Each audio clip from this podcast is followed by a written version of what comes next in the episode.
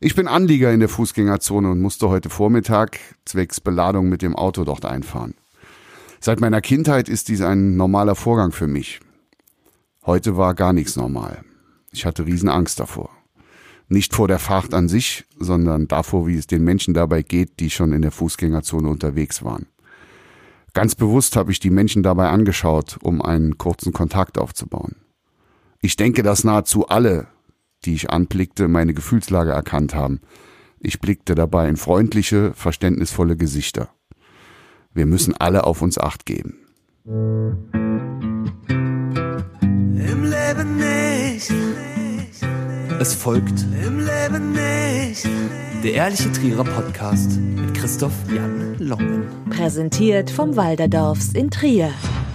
Und damit herzlich willkommen zu Folge 32. Trier trauert, Trier leidet, Trier resigniert aber nicht. Inzwischen sind knapp zwei Wochen vergangen, seitdem sehr großes Leid über die Stadt Trier gebracht worden ist. Fünf Menschen sind aus dem Leben gerissen worden, zwei Dutzend, zum Teil schwerst Verletzte, sind die traurige Bilanz der Amokfahrt am 1. Dezember.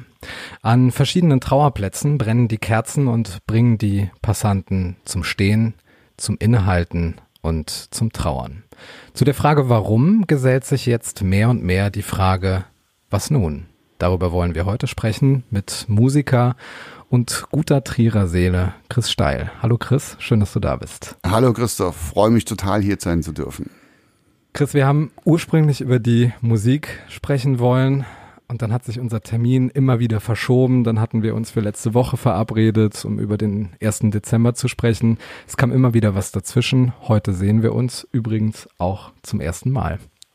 Es kommt mir gar nicht so vor, dass wir beide uns zum ersten Mal sehen. Also auch unsere äh, Kommunikation, unsere Konversationen über die äh, sozialen Medien, über WhatsApp, die waren schon so, äh, dass ich gedacht habe, Mensch, ich kenne den Kerl schon ewig. Und eben als ich dann bei dir hier vor der Tür stand, äh, habe ich gedacht, ja, irgendwie äh, kennen wir uns schon länger, als wir beide es tatsächlich wissen. ist, äh, ist sehr, sehr spannend. Also dieses Gefühl teilen wir uns definitiv und Jetzt sind ja mittlerweile zwei Wochen vorbei knapp. Auf der einen Seite sind die Ereignisse, die stattgefunden haben, gefühlt schon über ein Jahr zurück und so weit entfernt, weil so viel passiert ist in der Zwischenzeit. Und andererseits gehe ich jetzt auch durch die Stadt und ich habe so das Gefühl, als ob hier vor wenigen Minuten eine Katastrophe stattgefunden hat.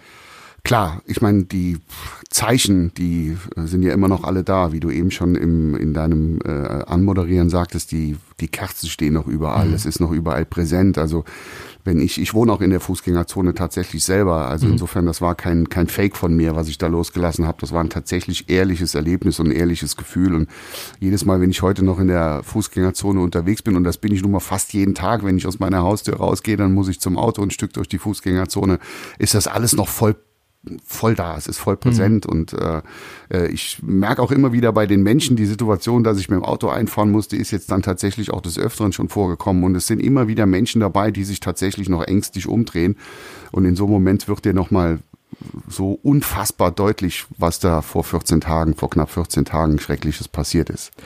Wie oft ist das vor deinem inneren Auge nochmal abgelaufen? Ich meine, wo warst du zu dem Zeitpunkt gewesen? Ähm, es, es war äh, ein gruselige, ganz, ganz gruselige 30 Minuten. Also meine Partnerin äh, ist ja auch Journalistin und die hat es also sehr, sehr schnell erfahren und, und rief mich dann während äh, eines Jobs, den ich gerade hatte, an und sagt, äh, ruf sofort zu Hause die Kinder an, die sollen zu Hause bleiben. Die sollen nicht mehr raus. Wir haben Du wusstest es noch nicht ich wusste noch gar nichts, was los ist. Also gefühlt war das, glaube ich, zwei, drei Minuten, nachdem dieses Unglück passiert ist oder dieses unfassbare Verbrechen passiert ist. Ähm, und sie sagt nur, frag nicht nach, wir wissen nicht, was los ist. Leg auf, ruf sofort die Kinder an. Und äh, ich habe dann auch überhaupt nicht nachgefragt und habe dann ihre Anweisungen echt wie, wie, wie ein Roboter eigentlich ausgeführt und habe dann zu Hause angerufen, da nur meinen Sohn erwischt, der ist 14 Jahre alt und habe dann gesagt, hör zu, geh nicht mehr raus, sperr die Tür ab, wir wissen nicht, was los ist, aber ich komme dann auch gleich nach Hause, sofern ich es kann. Ich wusste ja auch nicht, ob ich überhaupt hinkomme. Und habe dann gefragt, wo ist denn Hanna, also meine Tochter, wo ist die denn? Und dann sagte, ja, die ist schon wieder raus, die ist in die Schule zurück.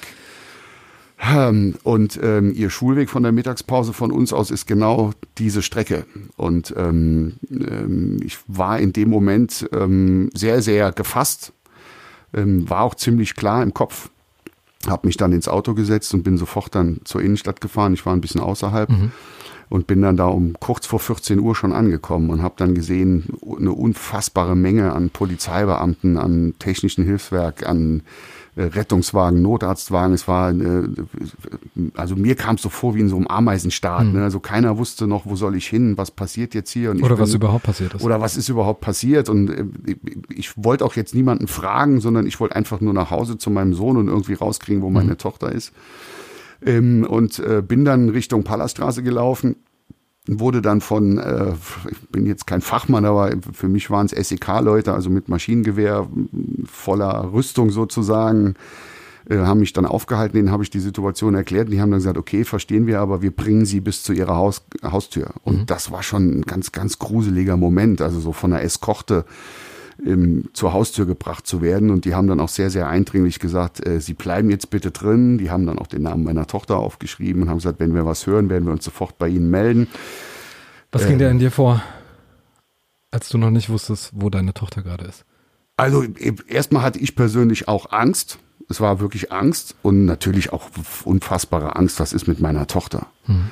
Aber glücklicherweise für mich, muss ich sagen, kam ich dann oben in der Wohnung an und fünf Minuten später kam dann eine WhatsApp von ihr aus der Schule.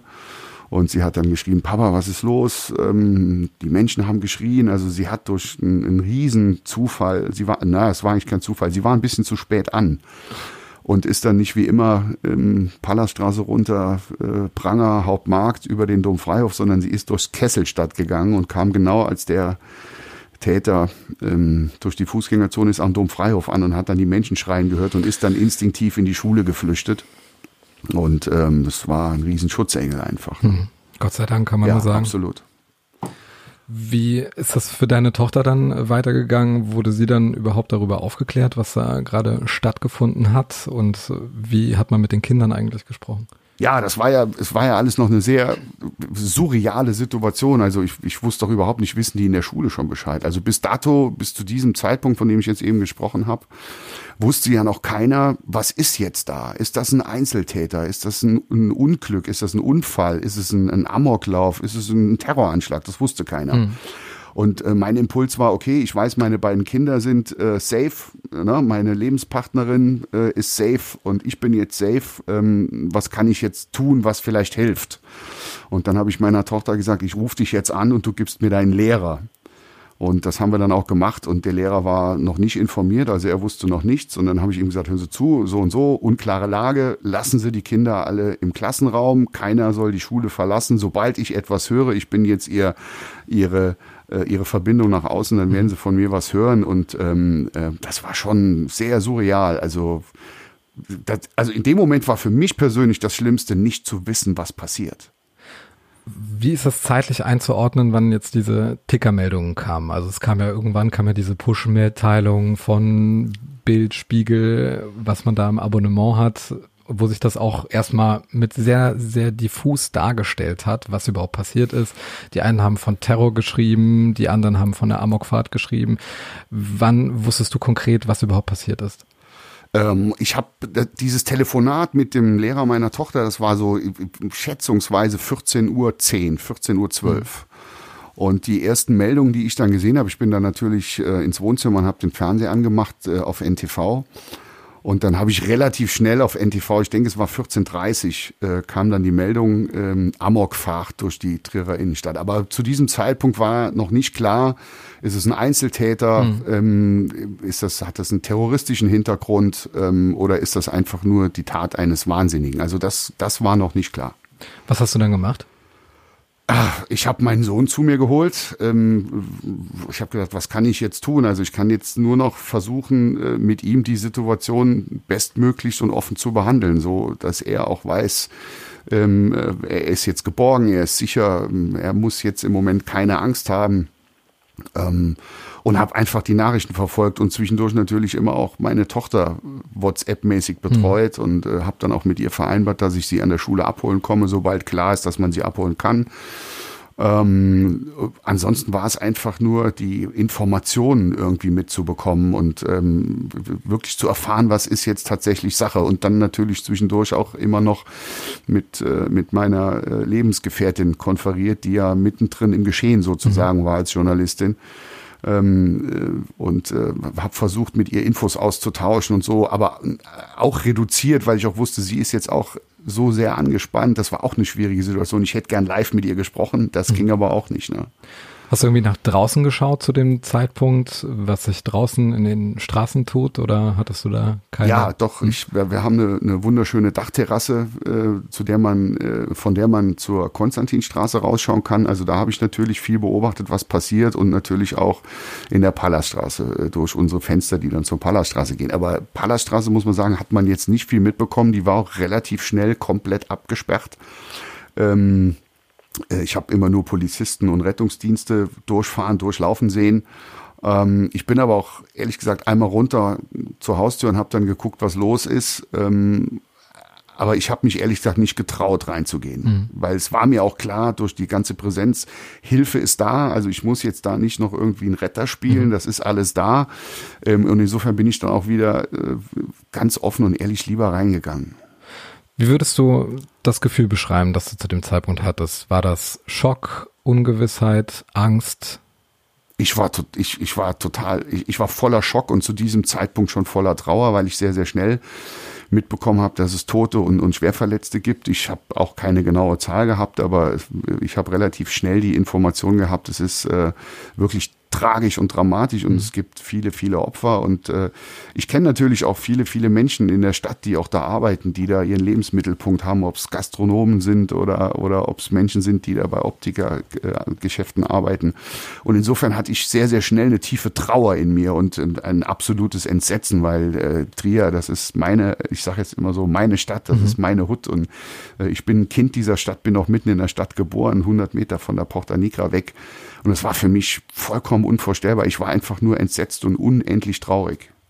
Also ich denke, es wird ein Ereignis sein, wo man genau weiß, wo man zu dem Zeitpunkt gewesen ist Definitiv. und wie man das erlebt hat, gerade auch als Trierer. Ich denke aber auch darüber hinaus, weil es wirklich eine globale Reichweite hatte. Ich habe auch Mitteilungen aus dem Ausland bekommen, wo mich Menschen gefragt haben, bist du in Sicherheit? Dann hat Facebook irgendwann diese Option geschaltet, dass man das eben auch angeben konnte und mhm. dann wusste man überhaupt genau. erst, dass es gerade die Lupe auf die Welt und das Weltgeschehen findet gerade in Trier statt. Ja, da, das ist eine hochinteressante Sache, die du gerade sagst. Das war mir gar nicht so bewusst. Das war mir gar nicht bewusst, dass ich äh, in ganz Deutschland und auch überall auf der Welt Menschen habe, die mich gut kennen. Äh, ich habe Verwandtschaft in den Staaten drüben und mir war null bewusst, dass die das alle gerade mitbekommen und dass die sich alle fragen, was ist da los? Was ist mhm. mit meiner Familie? Was ist mit meinen Freunden? Ne? Und es kam dann äh, WhatsApp, Messenger, SMS, äh, E-Mails, wo ich dachte, was wollen die alle? Ne? Mhm. Und da wurde mir erst so langsam bewusst, dass hier ist ein Ereignis, das ja erschüttert gerade die Welt.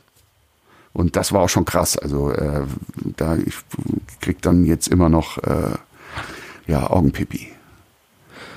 Was auch so eine Phase war, die jetzt gerade sich in sozialen Medien äh, zugetragen hat oder in diversen WhatsApp-Gruppen, als es dann losging, als die ersten Videos verteilt worden sind. Ich weiß nicht, wie es dir ging, aber es ist sehr, sehr schwer damit umzugehen. Auf der einen Seite möchte man das natürlich den Sicherheitskräften überlassen, dass die ihren Job machen können, sich da raushalten, das Ganze auch nicht bewerten. Aber es bleibt nicht aus, dass man sich gewisse Dinge, die dann auch sehr prominent bei Bild Online gebracht worden sind, das ging auch schon sehr, sehr schnell. Das äh, werden wir noch künftig äh, diskutieren, ähm, wenn es um das Thema Medien geht, jetzt hier auch im Trierer Podcast. Aber man schaut sich diese Videos an, sieht dann beispielsweise die Fest Festnahme. Man sieht, dass die Stadt voll ist mit äh, Rettungskräften. Auf der einen Seite ist es verurteilenswert, dass überhaupt jemand filmt. Auf der anderen Seite ist es ein Dokument äh, des Zeitgeschehens, das man dann zuerst in der WhatsApp-Gruppe hat und eine halbe Stunde später wirklich in verschiedenen Nachrichtenformaten sieht. Fand ich sehr, wie soll ich sagen, ja. wird man schon ein bisschen nervös, beziehungsweise, ja, wie wird man da? Also man ist also, getragen von diesen Ereignissen, wie sie da gerade stattfinden. Ich, ich bin ja als, als, als Musiker, Künstler und, und auch als jemand, der seine Meinung gerne kundtut, mhm. ähm, viel auf den äh, sozialen Medien unterwegs. Und äh, die, die Situation, dass solche Sachen gepostet werden oder wie du sagst, dass überhaupt jemand filmt, so dass du überhaupt die Möglichkeit hast, dass jemand überhaupt da was einstellen kann, mit der bewegen wir uns oder beschäftigen uns ja schon sehr, sehr lange. Mhm. Jetzt war es tatsächlich mal so, dass man betroffen war. Ne? Also im, im Sinne von, ich bin da jetzt irgendwo mittendrin. Mhm. Also inwieweit ich jetzt da das Rädchen bin, ist auch unwichtig, aber du warst mit oder ich war mittendrin. Ähm, ich finde es ganz, ganz wichtig, dass Dinge gezeigt werden, ja. Du hast eben angesprochen die Festnahme. Ich finde wichtig, dass die Festnahme gezeigt wurde, weil das ein Symbol und, und ein Zeichen für die Bevölkerung war und für die Menschen, die äh, nicht wussten, was Sache ist. Okay, es hat jetzt ein Ende erstmal. Also die, diese schlimme Tat an sich hat erstmal ein Ende. Der Ursprung. Der Ursprung ist jetzt erstmal sozusagen safe. Ähm, dann im Nachgang finde ich es ganz wichtig, dass es Menschen gibt, die professionell diese Videos sichten, die sie da bekommen und wirklich auch nach hohen ethischen und moralischen Gesichtspunkten entscheiden, ist das A wichtig zu zeigen und dürfen wir das überhaupt zeigen? Ähm, ich würde mich als Privatperson jederzeit dafür hüten, so ein Video zu posten. Und ich würde auch ehrlich gesagt gar nicht filmen. Also ähm, Ich verstehe nicht, wann, wann sich das etabliert hat, dass wirklich dieser Automatismus in Gang gesetzt worden ist. Also du kennst es auch von Konzerten. Viele erleben Konzerte über ihr Handy, indem sie wirklich über den gesamten Verlauf des Konzerts das Handy hochhalten und das echt übers Display verfolgen, obwohl sie eigentlich auf die Bühne schauen können. Vielleicht ist so eine Perspektive, die mir das letzte Mal gekommen ist, könnte das auch so eine Art Filter sein, dass das eigentlich etwas Unglaubliches ist, was gerade stattfindet, dass man nur übers Handy erträgt und nicht über den richtigen Blick, wenn man das eben live mit seinen Augen mitverfolgt. Dass es vielleicht auch eine Form von Selbstschutz ist. Also der Automatismus, finde ich, ich würde nicht ins, zum Handy greifen direkt. Also ich müsste erstmal gucken, dass ich selber auf mein Leben klarkomme, muss ich ganz ehrlich sagen.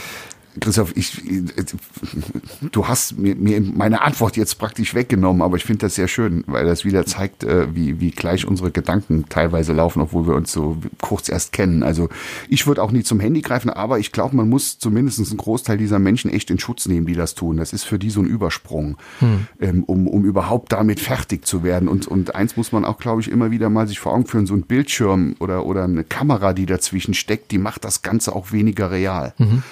Ich glaube schon, dass die Menschen, die gucken das, aber in dem Moment, wo die das filmen und es auf ihrem Display oder auf ihrer Kamera sehen, ist das ein bisschen ein Stück weit weg. Das fehlt eine Dimension. Es, genau, es, und es fehlt, die Direkt, es fehlt die Direktheit. Ich glaube, das ist ein, ein Grund. Aber natürlich gibt's auch, und die gab's auch schon immer, also die, die Situation, dass die Polizei versucht hat, äh, bei schweren Verkehrsunfällen Gaffer zu entfernen, die gab's auch schon immer. Ähm, und äh, diese Menschen wird's auch immer geben. Ich find's wirklich sehr, sehr bedenklich und ich find's äh, eigentlich entsetzlich, dass Menschen ähm, da wirklich so einen Drang haben. Die gibt's natürlich auch. Aber ich glaube tatsächlich wirklich, dass der Großteil dieser Menschen da etwas kompensiert. Oder sich tatsächlich schützt auf Ja, der klar, anderen ja, Seite. klar. Also ich muss auch ganz ehrlich sagen, wann ist der richtige Zeitpunkt, um überhaupt mal darüber zu sprechen, das nach außen zu tragen, wenn die Ereignisse noch so frisch sind. Wir haben auch sehr lange darüber gespr gesprochen, ist das jetzt nicht vielleicht pietätslos, wenn wir jetzt heute diese Folge machen. Aber ich glaube, wenn nach solchen Ereignissen, die wirklich weltweiten historischen Charakter haben, wenn da nicht drüber gesprochen wird, werden die Ereignisse immer Ereignisse bleiben, ohne dass Wunden heilen können. Und Wunden können aus meiner Sicht, die Stadt ist traumatisiert. Also darüber brauchen wir, denke ich, nicht zu sprechen. Äh, jeder hat ein eigenartiges Gefühl und denkt zwangsläufig daran, wenn er durch die Fußgängerzone geht.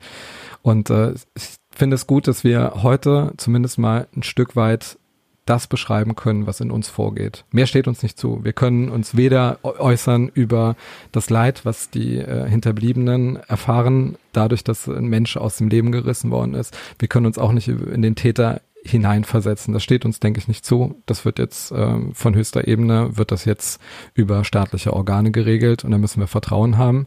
Und 850 Einsatzkräfte, Rettungskräfte sind ausgezeichnet worden und das meiner Meinung nach völlig zu Recht. Wenn wir uns die Fakten Absolut. anschauen, Christoph, absolut. Also ähm, ich, ich, ich bin der gleichen Auffassung wie du, dass man ähm, das, das Thema nicht äh, überreizen sollte, aber man sollte drüber sprechen, um dieses Thema nicht zu so einem ja, verschwiegenen Tabu werden zu lassen. Also das ist ein Ereignis, was die ganze Stadt schockiert hat, was viele Menschen äh, immer noch traumatisiert und natürlich einige wenige äh, wirklich ganz direkt unfassbar getroffen hat. Und ähm, man muss sehr pietätvoll damit umgehen. Ähm, aber drüber sprechen muss man trotzdem, weil äh, ich habe lustigerweise eine, ein sehr schönes Radiointerview auch gehört von einer ähm, äh, Notfallseelsorgerin, die nach dem Rammstein-Unglück äh, die Menschen betreut hat und sie sagt, es gibt keine bessere Heilung, als drüber zu sprechen ähm, und den Leuten auch aktiv anzubieten, ich spreche mit dir drüber.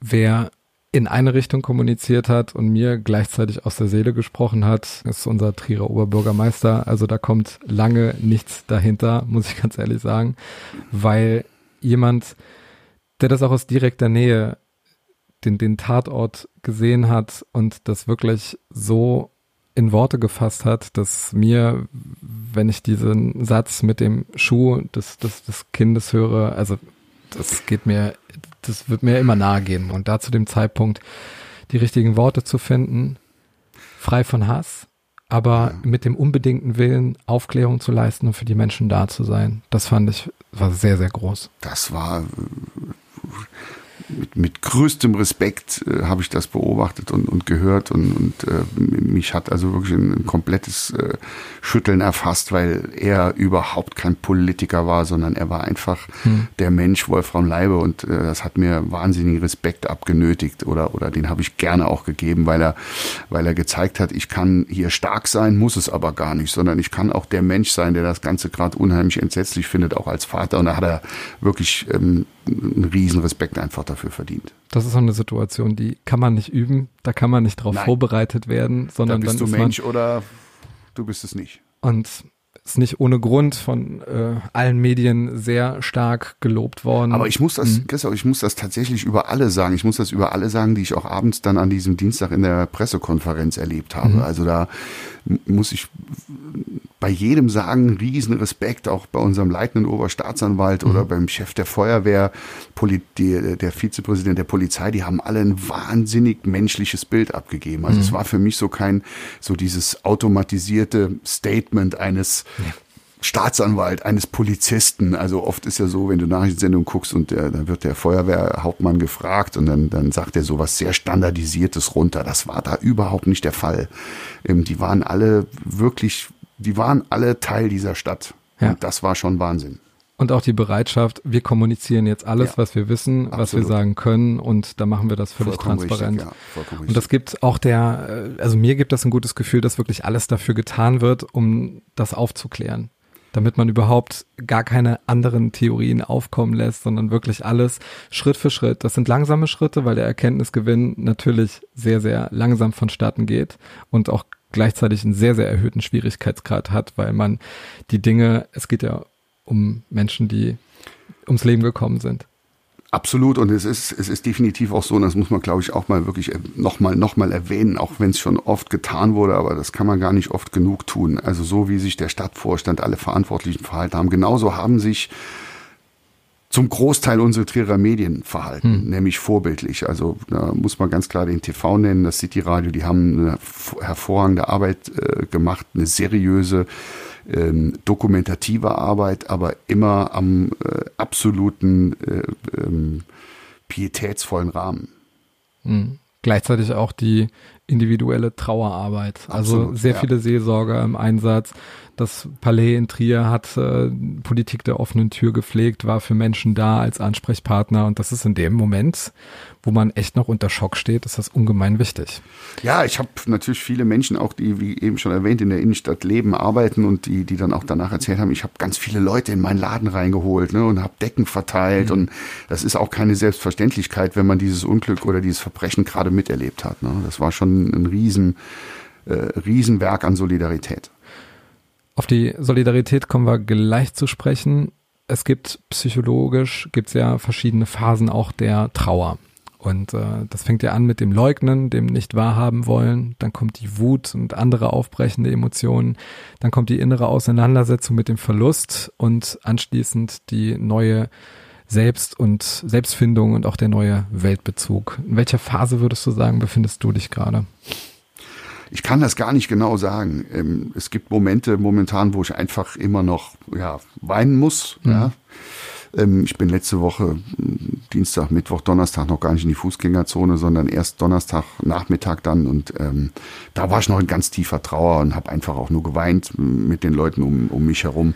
Momentan bin ich, glaube ich, in der Phase wo es mir immer noch so geht, dass ich tief, tief traurig bin, aber auch schon nach vorne schaue. Mhm. Also ähm, es entwickelt sich wieder so ein Realismus, ja, Mhm. äh, um zu sagen, wir müssen jetzt auch trotz dieser furchtbaren Dinge nach vorne schauen und wir müssen gute Lösungen finden für uns Menschen und wir müssen gute Lösungen finden für die Stadt und auch für so, solche Situationen. Man kann sich ja ablenken, man kann an andere Dinge denken und dann gibt's doch so viele Trigger, die das wachrufen, ob man jetzt an den Trauerplätzen vorbeigeht oder jemand auf Instagram oder Facebook nochmal an seiner Trauer oder an seiner Verarbeitung teilhaben lässt, indem er dann ein Bild postet mit der Porter drauf, die jetzt auch violett erleuchtet ist. Wie wirken diese Bilder in Social Media auf dich? Was, was machen die mit dir? Äh, Im Moment, also jetzt ganz akut machen sie mit mir nicht mehr so viel. Ähm, ich finde, es ist viel geworden. Ähm, das ist aber auch in Ordnung. Also jeder tut ja da einfach nur seinen Gefühlen den freien Lauf lassen. Und Ja. das ist auch in Ordnung. Für mich selber haben sie momentan keine große Bedeutung mehr. Ähm, das ist, das Live-Erlebnis ist noch was anderes. Also wenn ich jetzt zur Porta laufe, ich war gestern einkaufen, bin zur Porta, also da überkommt mich noch mal so ein ganz schlimmes Gefühl von Entsetzen und Trauer. Aber auf den äh, sozialen Medienkanälen ähm, toucht mich jetzt nicht mehr. Und jetzt gibt's ja auf der anderen Seite, du hast das Thema Solidarität schon angesprochen, eine schier unüberschaubare Zahl von Initiativen, von Projekten, von Facebook-Gruppen und Seiten. Es werden, werden Plätzchen gebacken, es entstehen Kunstwerke, es werden Märkte organisiert. Wir erleben wirklich eine intensive Welle der Solidarität und einen sehr, sehr, sehr starken Zusammenhalt.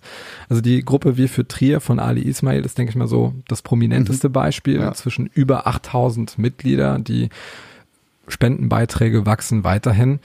Was hat dich denn so in dieser Zeit am meisten beeindruckt? Also mich hat beeindruckt, dass ähm, sehr, sehr schnell ähm, Menschen wie beispielsweise der Ali äh, dabei waren, hier tatsächlich mit Hand und Tat zur Sache zu gehen und da wirklich was auf die Beine zu stellen. Also ähm, diese Beileidsbekundung ist, das sind ganz, ganz wichtige Dinge und die brauchen auch gerade die Hinterbliebenen und, und auch die traumatisierten Menschen. Ähm, aber dass es in der Situation schon Menschen gibt, die tatsächlich tatkräftig vorangehen und sagen, ja, wir müssen auch äh, neben der Trauer und neben dem Entsetzen müssen wir auch was tun, das fand ich sehr, sehr beeindruckend. Ähm, ähm, ich war auch durchaus ein bisschen zwiespältig, das gebe ich auch zu, weil ich gedacht habe, ist das jetzt schon der richtige Zeitpunkt, das zu tun? Aber letztendlich habe ich mir dann irgendwann die Frage selber beantwortet und habe gesagt, diesen richtigen Zeitpunkt gibt es eigentlich Ja. gar nicht. Ne? Also wann tust du das? Und ähm, letztendlich ist es auch ein Übersprung zu sagen, ich werde damit fertig, indem ich was tue. Und dann ist es immer noch für mich der positivste Weg, so etwas Mhm. zu tun, dann eine Hilfe zu gründen. Also das ist mittlerweile sehr viel geworden. Ja, auf der einen Seite ist das wirklich sehr, sehr erfreulich, aber auf der anderen Seite hat ja inzwischen auch die Stadtverwaltung in Trier darum gebeten, dass diese Solidarität zumindest mal so ein Stück weit in geregelte Bahnen gelegt wird und dass man sich auch so ein bisschen mit den Hinterbliebenen äh, abstimmt. Weil ich sehe da auch so ein bisschen die Gefahr. Natürlich freut man sich darüber, dass jetzt immer mehr Menschen der Gruppe beitreten, ein Posting hinterlassen, spenden. Aber ist, ist das tatsächlich in dem Moment, so sehr ich das schätze und so sehr ich die Menschen dafür wirklich äh, liebe, dass sie sich da einbringen und ihren Beitrag äh, leisten, ist das tatsächlich auch so zu 100 Prozent im Sinne der Hinterbliebenen? Also ich bin fest davon überzeugt, dass man zwei Dinge beachten muss. Das eine ist ähm, so dieses, was wir jetzt auf den sozialen Medien sehen, ähm, das ist so eine Art Ersatz für das klassische Trauerbuch. Also ich glaube, vor 20 Jahren hätte im Rathaus ein Buch ausgelegen und dann hätte ganz Trier Schlange gestanden. Gibt's um ja im sich- Dom, glaube ich, ne? Ja, aber ich glaube, früher war sowas am Rathaus oder wenn man heute so solche schlimmen Verbrechen oder Unglücke sieht, äh, dann, dann ist das meistens an irgendwelchen offiziellen Stellen, Ministerien oder so. Und das hat Facebook jetzt ein Stück weit abgelöst. Ne? Also die Menschen nutzen Facebook auch als Trauerbuch und das finde ich auch vollkommen in Ordnung, da seine Trauer und sein Mitgefühl auszusprechen. Die andere Seite ist die, wenn man Hilfsaktionen macht und, und äh, in einen Aktionismus gerät, sollte der immer unter der äh, Prämisse betrachtet werden, ist das gut für die Hinterbliebenen? Können die Hinterbliebenen das vertragen? Wie ist das für die Menschen, die immer noch traumatisiert sind? Oder ist das jetzt too much? Ich glaube, wenn man sich diese Frage immer mit einem gesunden Menschenverstand stellt, kommt man zu einem ganz guten Ergebnis und weiß irgendwann äh, schon gefühlt, nee, das da ist jetzt zu viel. Also es gibt jetzt auch Sachen, die mir persönlich zu viel sind. Mhm. Ich fand den Aufruf äh, vom, vom OB dann auch ganz gut dazu zu sagen, Leute, das ist alles super und das ist alles wichtig und jeder geht auch anders damit um, aber fahrt euch bitte ein bisschen zurück. Und ich finde ganz wichtig, dass man auch hier ähm, diese Koordination dieser Hilfsaktionen auch wirklich einer Hand überlässt. Mhm. Und das macht die Stadt im Moment auch ganz gut. Ja, also es ist äh, definitiv äh, abzustimmen und dass es da auch jemanden gibt, der auch den direkten Kontakt hat zu den Hinterbliebenen. Es steht uns beiden, die Nicht wir zu. jetzt niemanden kennen. Wir haben eine Gemeinsamkeit. Ja. Wir sind an Orten unterwegs, wo diese Menschen auch unterwegs sind. Und es hätte genauso gut auch äh, einen anderen Personenkreis treffen können. Und äh, ich denke mal, das schockiert die Menschen auf der einen Seite. Es schafft ein sehr, sehr hohes äh, Identifikationsgefühl mit den Menschen. Und äh, es stärkt einen auch innerlich darin, dass man auch wirklich helfen möchte. Aber es muss tatsächlich, ja, wie wir jetzt im Grunde festgestellt haben, schon koordiniert werden Absolut, und es ja. muss äh, definitiv der Dialog gesucht werden, auch zu den Hinterbliebenen. Ja, das ist also auch, wir dürfen auch nicht vergessen, Trier wird immer als Großstadt bezeichnet, aber letztendlich ist Trier doch eine sehr kleine heimliche Gemeinde. Und ähm, die, das ist auch das, was mich so gar nicht so ganz aus meiner Trauer entlässt. Ich habe beispielsweise gestern noch erfahren, dass die ältere Dame, die da leider verstorben ist, ja, Verwandtschaft von guten Freunden ist. Mhm. So, und das kommt immer wieder, es kommt immer wieder was Neues jeden Tag. Was ich damit sagen will, ist, wir sind alle viel, viel enger miteinander verflochten, ja. als man es vielleicht an, in diesem Moment sieht. Und daher ist es ganz, ganz wichtig, dass man hier tatsächlich pietätvoll vorgeht. Mhm. Chris, wir müssen den Blick nach vorne Absolut. werfen. Ja. Wie wird sich deiner Meinung nach die Atmosphäre in Trier verändern und wann kann man auch insofern das mit in den äh, Werte- und Gefühlsvorrat insofern mit aufnehmen, dass man sich wieder ein Stück weit einer Normalität nähert, die natürlich eine andere sein wird, aber wo man tatsächlich den ersten zwölften historisch sieht? Das ist eine gute Frage. Das ist wirklich eine richtig gute Frage. Ähm, ich, offen und ehrlich, ich kann es dir nicht beantworten. Ähm, äh, als Musiker macht man sich natürlich Gedanken, wie kann man so einen Teil verarbeiten. Ne? Und so mhm. einer meiner ersten Impulse war auch, dass wir in ein paar Jahren mal sagen, der erste Zwölfte wird ein Gedenktag, an dem wir uns freuen, dass wir alle so solidarisch waren und, und dass äh, wir das alles gut über die Reihe gekriegt haben. Aber diesen Gedanken habe ich auch irgendwann wieder verworfen, weil im Moment ist das alles noch viel zu frisch. Mhm. Ähm, ich glaube, dass das Jahre dauern wird, bis dieses Ereignis tatsächlich aus den Köpfen so raus ist, dass man äh, traurig wird und oder dass man Entsetzen spürt. Ähm, was ich glaube, was relativ schnell geht, ist, dass die Menschen sich wieder normal bewegen, mhm. ohne mit einem Angstgefühl durch die Fußgängerzone zu laufen. Aber dass dieser erste Zwölfte äh, Historie wird, ich glaube, das dauert noch. Wir haben auf der anderen Seite regelmäßig Menschen da, die Kerzen abstellen. Es brennen immer sehr, sehr viele Kerzen. Gleichzeitig ist es dann auch mal sehr schmerzhaft, wenn es dann anfängt zu regnen, dann einige Kerzen wieder äh, ausgehen, dann kommen wieder einige Menschen hin. Und Aber das ist total interessant. Also mhm. wenn sowas passiert, auch, auch in den frühen Morgenstunden sind immer sofort Menschen da, die mhm. die Kerzen wieder anzünden. Ne? Finde ich auch, das ist eine kleine Geste, aber sie hat für mich eine Riesenwirkung. Ne? Also ja. so, dass man ähm, wirklich bei den Menschen ist. Und das finde ich phänomenal. Was soll deiner Meinung nach mit diesen Orten passieren, die jetzt gerade zu Trauerplätzen geworden sind? Die Orte sind gerade Trauerplätze. Ich denke aber, sie sollten keine Trauerplätze bleiben. Mhm. Ähm, ich denke, wir sollten ähm, in unserer Trauer einen Ort finden, der uns immer daran erinnert. Das ist auch okay. Auch die Erinnerung muss auch nicht immer Trauer sein, sondern auch wenn man Menschen verliert, gibt es ja trotzdem noch die schönen Momente, die man mit den Menschen hatte. Aber das ist jetzt auch noch viel zu früh, um mhm. an sowas zu denken. Ich bin der Meinung, dass aber diese Plätze keine Trauerplätze sein dürfen, weil das sind Plätze, wo wir uns bewegen müssen und wo wir uns auch frei bewegen müssen. Sie können Gedenkplätze sein, also wo man an die Menschen denkt, ja. Mhm. Aber ich glaube, Trauerplatz ist das falsche Wort, glaube ich sogar. Also ja, Gedenkplatz würde ich sagen. Mhm. Und ich fände es auch vollkommen okay, wenn man an diesen Plätzen dieser Menschen gedenkt. In welcher Form? Ich weiß es nicht, Christoph. Auf jeden Fall ja. Plätze der Erinnerung. Ja.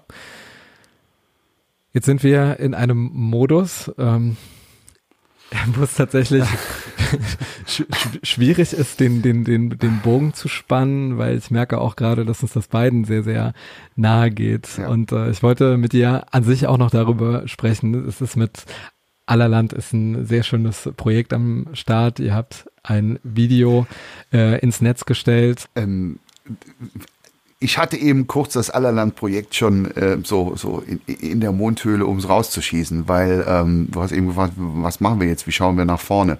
Äh, Allerland ist ja ein Projekt, das ist 2018 entstanden und das hat äh, mit, mit Corona und mit, dem, mit dieser furchtbaren Tragödie gar nichts zu tun. Aus der guten alten Zeit noch Aus sozusagen. der guten alten Mhm. Zeit noch, wo wir noch äh, live auf die Bühne durften. Und ähm, wir haben ja kurioserweise oder, oder ja, unfassbarerweise 45 Minuten vor diesem Vorspannverbrechen dieses Video-Release online gestellt. Und äh, keiner von uns konnte wissen, dass 45 Minuten später ähm, die Welt in Trier nicht mehr so ist, wie sie war. Und ähm, wir haben dann auch lange diskutiert, was machen wir jetzt damit. Und wir haben dann letztendlich aber uns in meinen Augen vollkommen richtigerweise dafür entschieden, dass wir dieses Video-Release trotzdem machen an dem letzten Sonntag. Und äh, weil Allerland einfach eine Botschaft hat, ähm, die über alle diese schrecklichen Ereignisse gleichermaßen gilt. Äh, wir müssen aufstehen und uns die Hand geben. Und es ist vollkommen wurscht, wer du bist, was du tust, wo du herkommst. Es ist vollkommen wurscht, was deine Religion ist oder auch nicht deine Religion ist, sondern wir müssen alle viel, viel enger zusammenstehen. Insofern war auch in, in Bezug zu Allerland diese Situation bis zum heutigen Tag mit dieser unfassbar großen Solidarität für uns auch absolut umwerfend. Welche Botschaft hält es jetzt gerade in dieser Zeit für Trierer bereit? ja, dass wir uns das behalten müssen.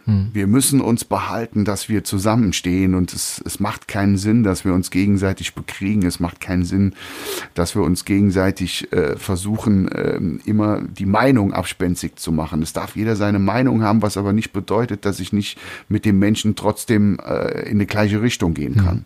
Und dieses in eine gleiche Richtung gehen, an einem Strang ziehen, das sind alles Plattitüden, das weiß ich, aber als Künstler hast du nur schwer Möglichkeiten, in einem Song das anders unterzubringen. Das ist, glaube ich, eine Sache, die ganz, ganz wichtig ist. Wir müssen das unbedingt beibehalten und insofern ist dieses schreckliche Ereignis auch immer für mich ein Denkmal dafür und das wird es auch für mich immer bleiben, dass diese Solidarität nicht verschwinden darf.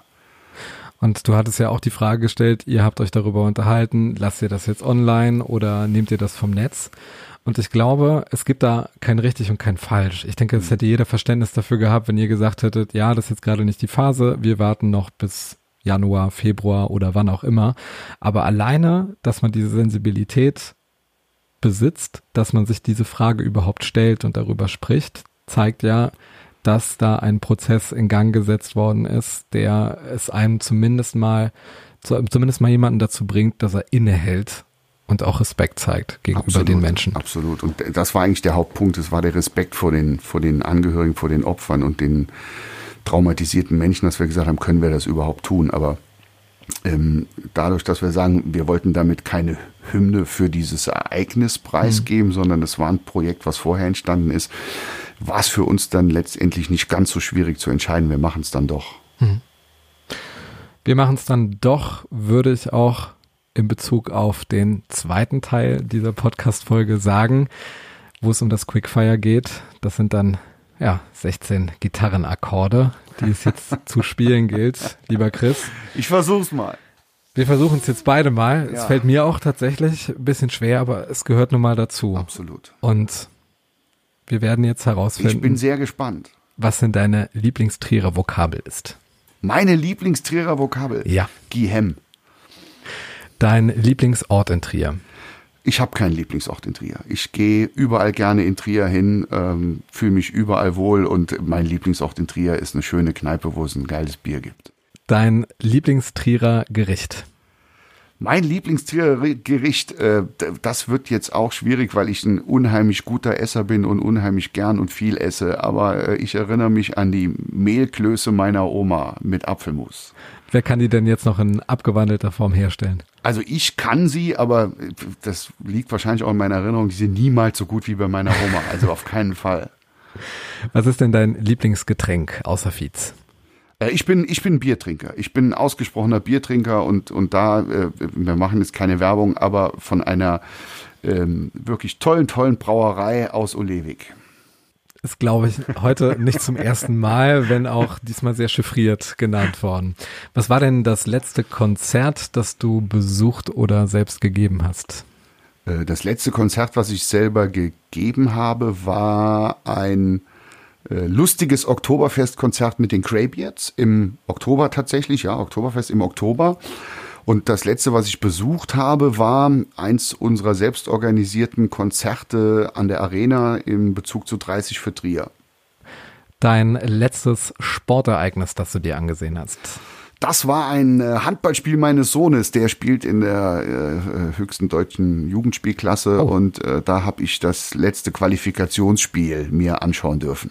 Also falls jetzt irgendein Talentscout aus der Handballszene zuhört, welche Position spielt dein Sohn?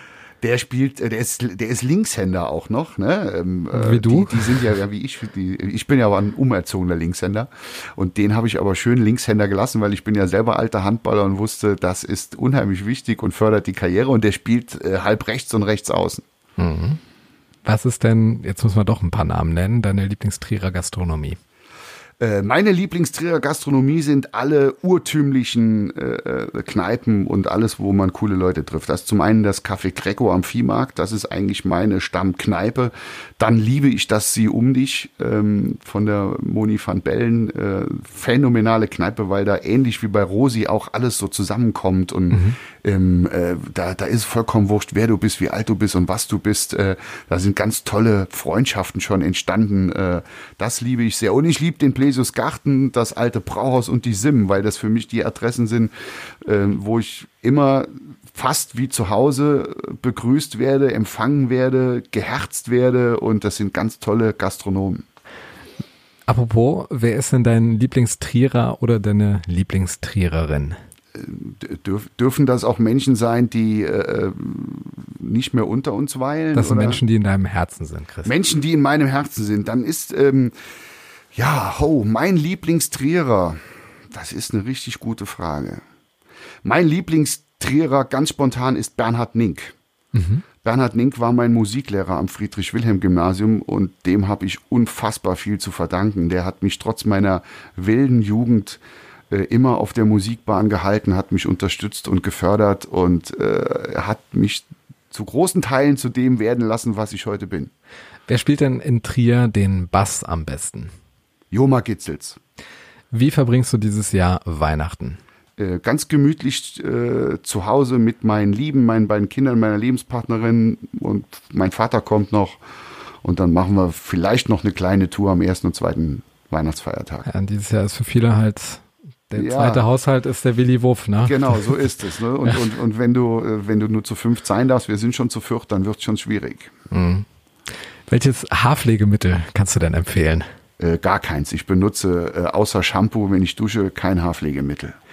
Lässt du dich gegen Covid impfen? Selbstverständlich. Was ist das Erste, was du machst, wenn Corona vorbei ist, beziehungsweise wir das so weit im Griff haben, dass wir wieder damit umgehen können und die Maßnahmen heruntergefahren werden? Dann werde ich mit meinen wirklich guten engen Freunden aus der Gastronomie und aus der, Musi aus der Musikszene eine dermaßen riesige Fete organisieren, wo wir es dermaßen krachen lassen mit Live-Musik, Bier, Grillerei, äh, Tanzen und Feiern drei Tage lang.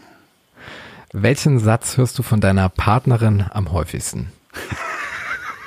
Der ist gut, Christoph. Ne?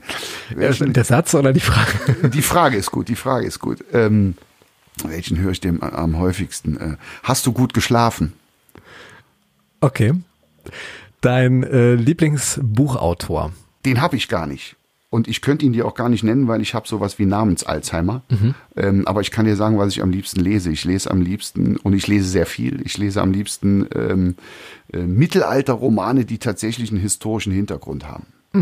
Und jetzt stell dir vor, du kannst alle Plakatwände in Trier mit einem Satz versehen. Welcher wäre das? Gebt aufeinander Acht.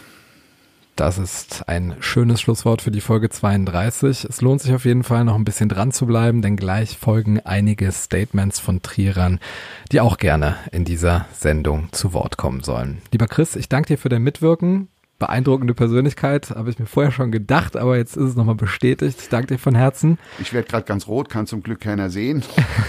Äh, lieber Christoph, ich danke dir fürs Hiersein. Hat total Spaß gemacht und äh, mein vorgefertigter Eindruck hat sich äh, nur verfestigt. Vice versa, vice versa. Und jetzt noch eine Möglichkeit für dich auf eine Herzensangelegenheit hinzuweisen, auf ein Projekt, was dir wichtig ist oder etwas, was du gerne noch sagen möchtest. Ja, viele Menschen kennen mich ja als, als Musiker und als Organisator und Veranstalter und als Mensch, der seine Meinung kundtut. Ähm, ich möchte gerne noch sagen, ich bin aber auch sehr, sehr viel karitativ und sozial unterwegs. Ich bin unter anderem Vorstand eines Vereins, der nennt sich KCNQ2 e.V.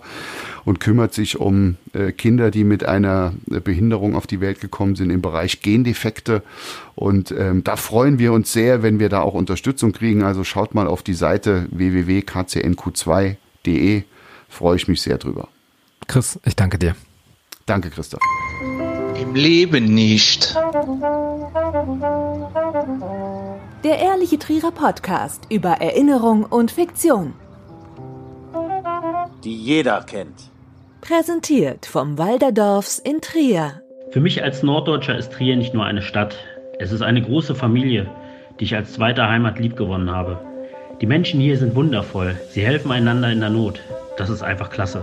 Andreas von Die Genießerwelt schreibt, einen besonderen Dank an die Ersthelfer und die Rettungskräfte, die so schnell vor Ort waren. Hallo Trier, mein Name ist Ali Ismail. Ich bin der Gründer der Seite Wir für Trier. Erstmal ein ganz, ganz großes Dankeschön an alle, die mir geholfen haben, diese Seite zu erstellen. Und natürlich an alle, die äh, an den ganzen Aktionen teilgenommen haben und geholfen haben. Auch ein ganz, ganz großes Dankeschön natürlich an jeden Einzelnen, der irgendwie was in die Wege geleitet hat um äh, den Hinterbliebenen zu helfen. Alle Seiten, ähm, ich kann hiermit nur euch sagen, wenn ihr irgendwie Unterstützung braucht oder wenn wir zusammenhalten, halt irgendwie was Größeres aufzubauen, wäre ich gerne bereit und ähm, ihr könnt jederzeit auf mich zählen. Wie gesagt, ich wünsche euch alles Gute, jedem Einzelnen danke, passt auf euch auf und bleibt gesund. Susanne schreibt, ich teile den Schmerz der Triererinnen und Trierer, sende Trost und hoffe auf Heilung der Wunden.